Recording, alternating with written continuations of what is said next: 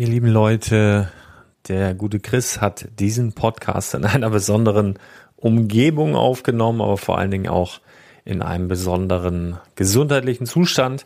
Er ist eigentlich direkt nach diesem Podcast völlig entkräftet zusammengeklappt und äh, ja, schlägt sich jetzt mit so einer Männergrippe rum. Ähm, wenn ihr was Gutes tun wollt, schreibt einfach ein paar Genesungswünsche in die Kommentare. Ich glaube, da freut er sich. Und jetzt ganz viel Spaß mit der aktuellen Episode. Herzlich willkommen zum Spielwareninvestor Podcast. Deutschlands Nummer 1 zum Thema Toy Invest. Spielen reale Rendite mit Lego und Co. Hallo und herzlich willkommen zu einer neuen Folge mit Chris Augustin. Ja, ähm, heute probiere ich mal ein kleines Experiment, was wir in der Form noch nie gemacht haben. Und zwar habe ich euch heute einmal mitgenommen in die Badewanne. Das ist ja eigentlich so eher das Themengebiet vom Lars ist. Und ähm, ich habe keine Folge vorbereitet. Ich hatte einfach, sagen wir mal, die letzten Tage ein paar wirre Gedanken und versuche die jetzt ein bisschen zu stricken und euch einfach mal mitzunehmen. Und ähm, ja, vielleicht ist das interessant und vielleicht soll ich besser beim Zettel und Stift und Bricklink bleiben. Ich äh, lasse mich überraschen, seid ihr auch gespannt. So. So, zum, zum Grundgedanken, warum ich in der Wanne liege, ist einfach so, dass ich im Moment tierisch erkältet bin und heute auch einen relativ harten Tag hinter mir hatte. Nachdem ich heute Morgen noch Bricklink-Bestellungen packen musste in einer viel zu kalten Halle, bin ich danach ähm, ganz flugs zu meiner Schicht gegangen bei der Polizei. Und dann ist uns noch ein Verkehrsteilnehmer, der zu Fuß auf der Autobahn war, leider mehr oder weniger fast vor Ort verstorben. Was einerseits natürlich dich ein bisschen äh, mitnimmt und zum anderen, wenn du da erkältet den ganzen Tag draußen stehst, äh, hebt das nicht zu der Stimmung bei, die du eigentlich gerne haben möchtest, wenn du wieder in dein trautes Zuhause kommst. Deshalb habe ich jetzt eine ganz heiße Wanne eingelassen und möchte einfach mal ein paar Gedanken, die mich wieder so in, in gute Laune bringen, mit euch teilen. Und zwar hatte ich mir gedacht, ich nehme euch einmal mit in das Jahr 2012 und zwar nach Köln auf äh, die Lego Fanwelt. Das war für mich ähm, zwar damals nur ein ganz kurzer kleiner Besuch, der aber nachhaltig vieles auch in, in, in Sachen Handel und, und Bewusstsein verändert hat. Und da ich ja dieses Wochenende, beziehungsweise letztes Wochenende mit, mit einem coolen Jungs Roadtrip in Friedrichshafen war, hoffe ich, dass ich nachher den Bogen auch wieder geschlagen bekomme zum aktuellen Thema. Ähm, aber wie gesagt, wirre Gedanken. Ich kann nicht sagen, wo der Weg so genau hinführt. Aber jetzt nehme ich euch erst mal mit. Also 2012 ist jetzt neun Jahre her. Damals ähm, habe ich quasi gerade gestartet mit dem Lego als Investment. Ähm, war noch ganz, ganz tief in Gebrauchtwarensektor und im Rebricken von alten 80er und 90er Sets als Business Case quasi vertieft und ähm, war bis dato auf Flohmärkten und meiner kleinen Börse in Oberhausen und sonst noch nie auf einem Event. Ich wusste nichts von Mocks, von Communities, von Vereinen. Ähm, ich habe irgendwie irgendwo den Flyer gesehen, Lego Fanwelt Köln, das ist nicht weit weg von mir und dachte auch, komm, fährst mal hin, guckst dir an. Und ähm, also wenn ich euch jetzt visuell einfach mitnehme, mir geht da in, in einer riesen Messanlage in Köln, die über zig Hallen verfügt, doppelstöckig, quasi an der Tür, zahlt 12 Euro Eintritt und steht auf einmal in einer prall gefüllten Halle voller Lego. Also alles bunt, plakatiert, riesige Lego-Werbebanner, überall große Mocks. Ich hatte bis dato eigentlich noch nie so wirklich einen Mock gesehen. Also YouTube-Szene weiß ich nicht, ob es die damals schon gab. Wenn dann noch ganz klein und wenn du so aus dem Flohmarktbereich kommst, hast du ehrlich gesagt auch noch nie irgendwas mit, mit Mox oder sowas zu tun gehabt. Und auf einmal stehst du da mittendrin in Köln in der Messe und ringsrum ich, ich glaube, die hatte bis zu 50.000 Besucher, die natürlich nicht alle gleichzeitig da waren, aber die war wahnsinnig voll ne, und überall nur Lego begeisterte und das war, ja, das war einfach mindblowing damals. wie gesagt, heutzutage nehmt ihr das alles mit aus, aus YouTube und, und von Podcasts. Und auch wenn ihr nicht da wart, ihr seht die Bilder auf Instagram und den anderen Social Media Seiten und man hat einfach ähm, Bilder vor Augen. Damals, ich kannte das nicht, komm da rein und es erschlägt dich. Also ultra krass. War wirklich ähm, atemberaubend. Damals ging das sogar noch über zwei Etagen. Das heißt, wenn du unten alles abgelaufen bist, bist du nach oben. Waren nochmal Mox ausgestellt, riesige Sternzerstörer. Ich bin mir gar nicht sicher, ob die Twin Towers vom Rob damals auch schon in einer der früheren Versionen da stand. Also unbeschreiblich. Ne? Nachdem man sich so eine Stunde, anderthalb, zwei Stunden da orientiert hat, dann ist auch so langsam der Fokus wieder gekommen. Ich habe die ganzen Händlerstände rechts und links von der Veranstaltung, die waren immer in Köln rechts und links ähm, gesehen und hat natürlich da damals auch schon einen anderen Blick drauf. Ne? Ich habe ja nicht geguckt, was bieten die an, sondern einfach nur, wie ist die Fluktuation, ne? wie viele Menschen stehen an erster, zweiter, dritter Reihe, was wird da verkauft, was wird da umgesetzt. Und äh, war da ziemlich begeistert und fasziniert, weil es insgesamt waren das, glaube ich, damals acht, zehn, zwölf Händler bei 50.000 äh, Besuchern. Das ja, war schon beeindruckend. Ne? Und da habe ich mich zum ersten Mal eigentlich mit dem Thema ähm, Offline Trade beschäftigt. Und ähm, jetzt versuche ich den ersten Bogen direkt wieder zu schlagen, weil ähm, viele oder einige hatten ja die Frage gestellt, ähm, ne, ich habe für 50, 60 K jetzt schon seit mehreren Jahren Sätze im Keller, wie verkaufe ich die am besten? Und ähm, auch wenn ich das natürlich rechtlich auf gar keinen Fall empfehlen kann, darf und auch möchte, aber einfach nur darüber erzählen, dann wird dir erlaubt sein. Ähm, stellt euch mal vor, ihr habt Sets, die vielleicht zwei, drei, vier Jahre alt sind und ihr seid einfach mutig und geht zu so einer Veranstaltung. Ihr bucht euch ein paar Regale, ein paar Tische und haut euer ganzes Zeug dahin und verkauft das. Ich mache es bewusst so eine Pause, lasse den Gedanken einfach mal sacken. Wie gesagt, wir müssen nicht darüber rechtlich das bewerten, weil ähm, gewerbliche Verkäufe gehören normalerweise angemeldet, versteuert und so weiter. Aber ähm, in dem Fall bin ich ja kein Richter. Ich, wie gesagt, ich bin seit 10, 11 Jahren auf solchen Veranstaltungen. Ich sehe zum Teil immer wieder die gleichen Leute. Ich weiß, dass sie keine Reisegewerbe haben. Ich weiß, dass sie keine Firma angemeldet haben.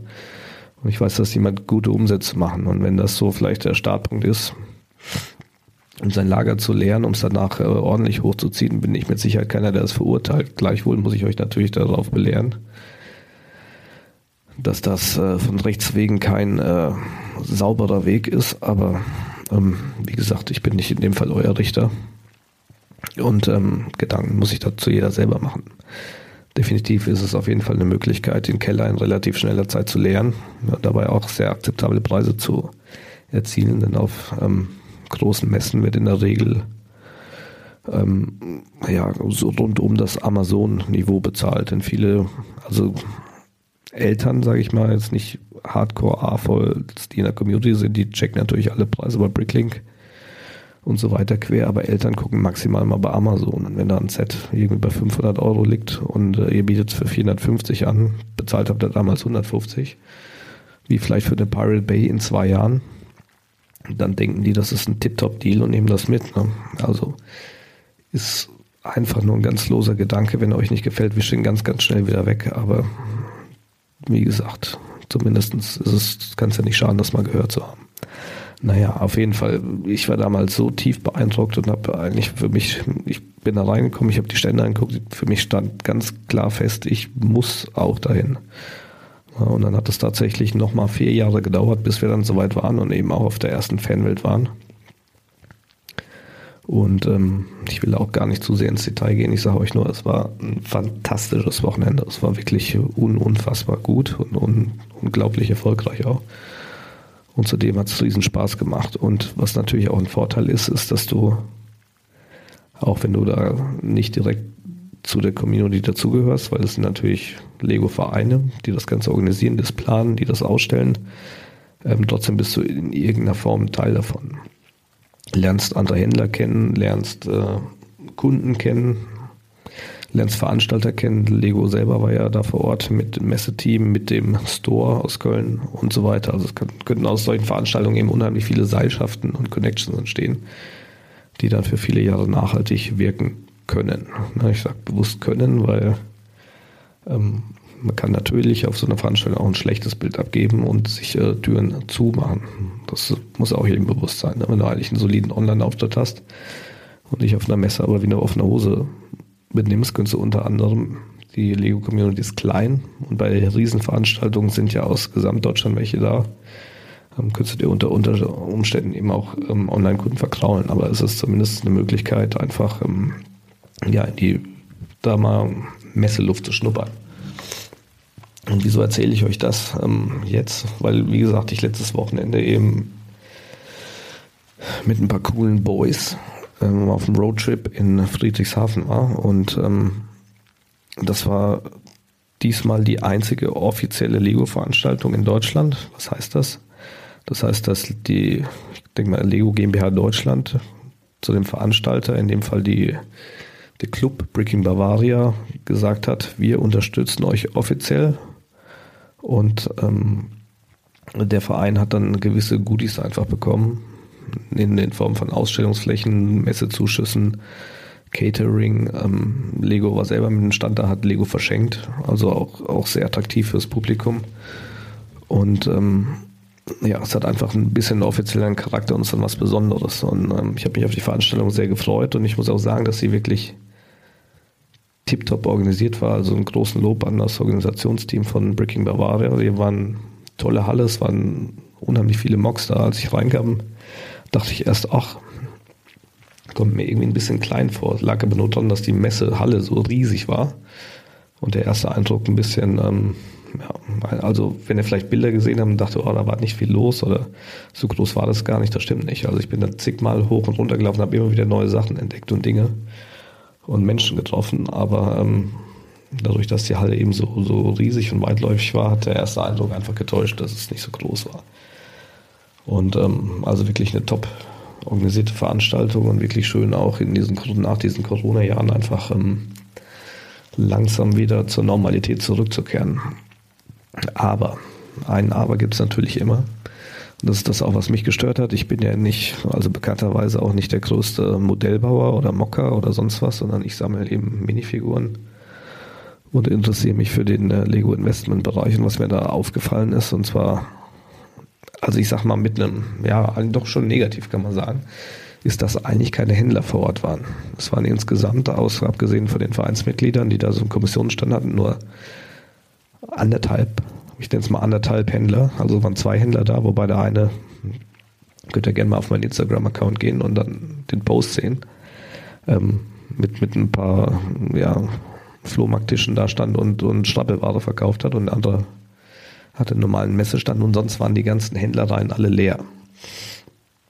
Und ähm, normalerweise bin ich, selbst wenn ich nicht selber verkaufe auf so einer Veranstaltung, eben total gern bei den Händlern und ähm, stöber da stundenlang einfach im Angebot rum, guck mir an, wie die ihre Ware präsentieren, wie sie die bepreisen, ob die coole Ideen haben, ob die Raritäten haben und ähm, also da kann ich unheimlich viel Zeit verlieren und ähm, auch die Zeit vergessen und das war halt diesmal nicht möglich, weil einfach keine Händler da waren. Und ähm, ich denke mal so, also ich hatte tatsächlich mit einem Bekannten überlegt, ob wir da auch ähm, als Händler auftreten sollen.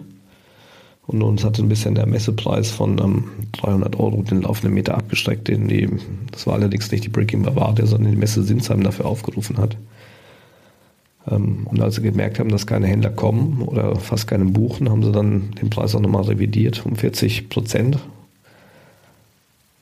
Ähm, aber dann war das einfach zu spät und zu kurzfristig, um dann noch ähm, großen Stand Personal, Hotels und so weiter zu organisieren. Deshalb haben wir davon Abstand genommen. Jetzt rückblickend natürlich total schade, weil hätten wir gewusst, dass, dass das so eine geile Veranstaltung ist mit so vielen Besuchern und so wenig Händlern, ähm, hätte man das einfach machen müssen. Ne? Und ich habe da dann auf Instagram einen, einen Post gemacht von dem einen Stand, wo ich gerade drüber erzählt hatte, ähm, weil er so flohmarktmäßig war und weil das eben nicht eigentlich messekonform war, weil die Messe Sinsheim extra reingeschrieben hat, äh, dessen Stand ähm, quasi würdevoll das Thema Lego und die Lego GmbH-Gruppe Deutschland vertreten muss. Aber ich wollte jetzt mit dem Post auch gar nicht den Händler dissen. Ähm, also das war nicht meine Absicht, das haben manche vielleicht auch falsch interpretiert, sondern ganz im Gegenteil. Ich wollte euch, der Community, einfach nur Mut machen, dass vielleicht der eine oder andere denkt, ähm, der eben eigentlich für so eine Messe schon genug Ware hat, ey, weißt du was? Wenn das nächstes oder übernächstes Jahr ist, ich versuch's einfach mal. I'll give it a shot.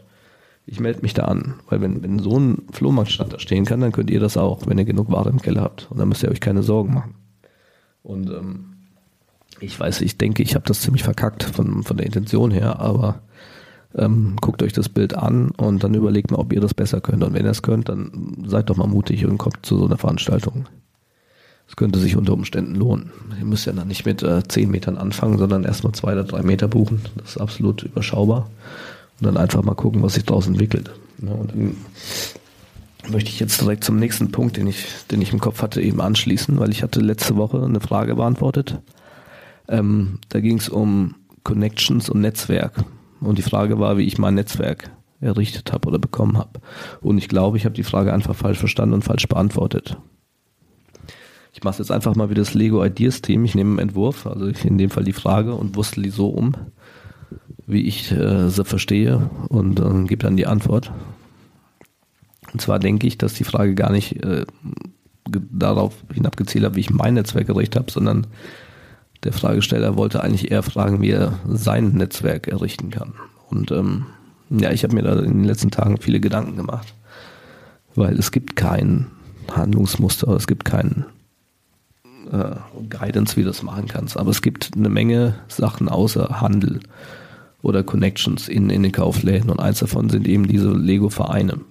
Ne, es gibt ich hoffe, mich killt jetzt keiner, wenn ich jetzt abschließend nicht alle nenne, aber es gibt ein paar große in Deutschland, die sind alle recognized von der Lego Group. Das heißt, ähm, anerkannte Vereine, die gewisse Veranstaltungen hosten, wo ganz, ganz unterschiedliche, zum Teil richtig tolle Menschen drin sind und sich eben für das Thema Lego, nicht Lego Investment, sondern einfach nur Lego begeistern. Und ähm, vielleicht macht es einfach mal Sinn, darüber nachzudenken, so einem Verein beizutreten. Ja, es gibt unten im Süden die Bricking Bavaria, es gibt im Baden-Württemberg die Schwabenstein. Es gibt ähm, oben im Norden die Steinhanse. Es gibt in Nordrhein-Westfalen Rook Bricks und ähm, das Imperium der Steine baut sich gerade neu auf. Es gibt reine Online-Communities wie Tausend Steine. Es gibt das Dr. Brick Forum. Und da sind überall viele, viele Menschen, AFOLs drin, die sich quasi mit Lego beschäftigen als Hobby. Und ähm, auch wenn ihr jetzt hauptsächlich das Investment im Sinn habt, ist es nie verkehrt, einfach mal ein bisschen über den Tellerrand rauszugucken und sich mal mit Menschen zu connecten, die quasi später eventuell eure Kunden sind und ähm, durch mit Sicherheit viel helfen können, weil ähm, die haben in gewisser Weise auch ein Interesse, und zwar das gleiche wie ihr, nämlich wo bekomme ich am günstigsten meine Steine her. Ihr wollt die haben für euren Brickling Shop, und sie wollen sie haben für ihre Mocs. Und diese Grundinteresse, wenn man sich da austauscht, da kann schon mal der ein oder andere helfen und dich einfach einen Schritt nach vorne bringen. Deshalb seid mal mutig und ähm, versucht da mal einfach ähm, ja, offen für Neues zu sein. Natürlich hat man als Händler immer so ein bisschen schlechtes Standing, gerade wenn du dich nur für Gewerbeformen, Steine, Vorrat und sonst was interessierst. Deshalb ähm, ist, ist eigentlich das Wichtigste. Und das habe ich leider auch erst viele Jahre später ähm, realisiert. Ähm, es gibt eigentlich, wenn du jemanden kennenlernst aus, aus der Community, nur eine Frage, die du stellen solltest. Ja, jetzt überlegt mal, welche das sein könnte.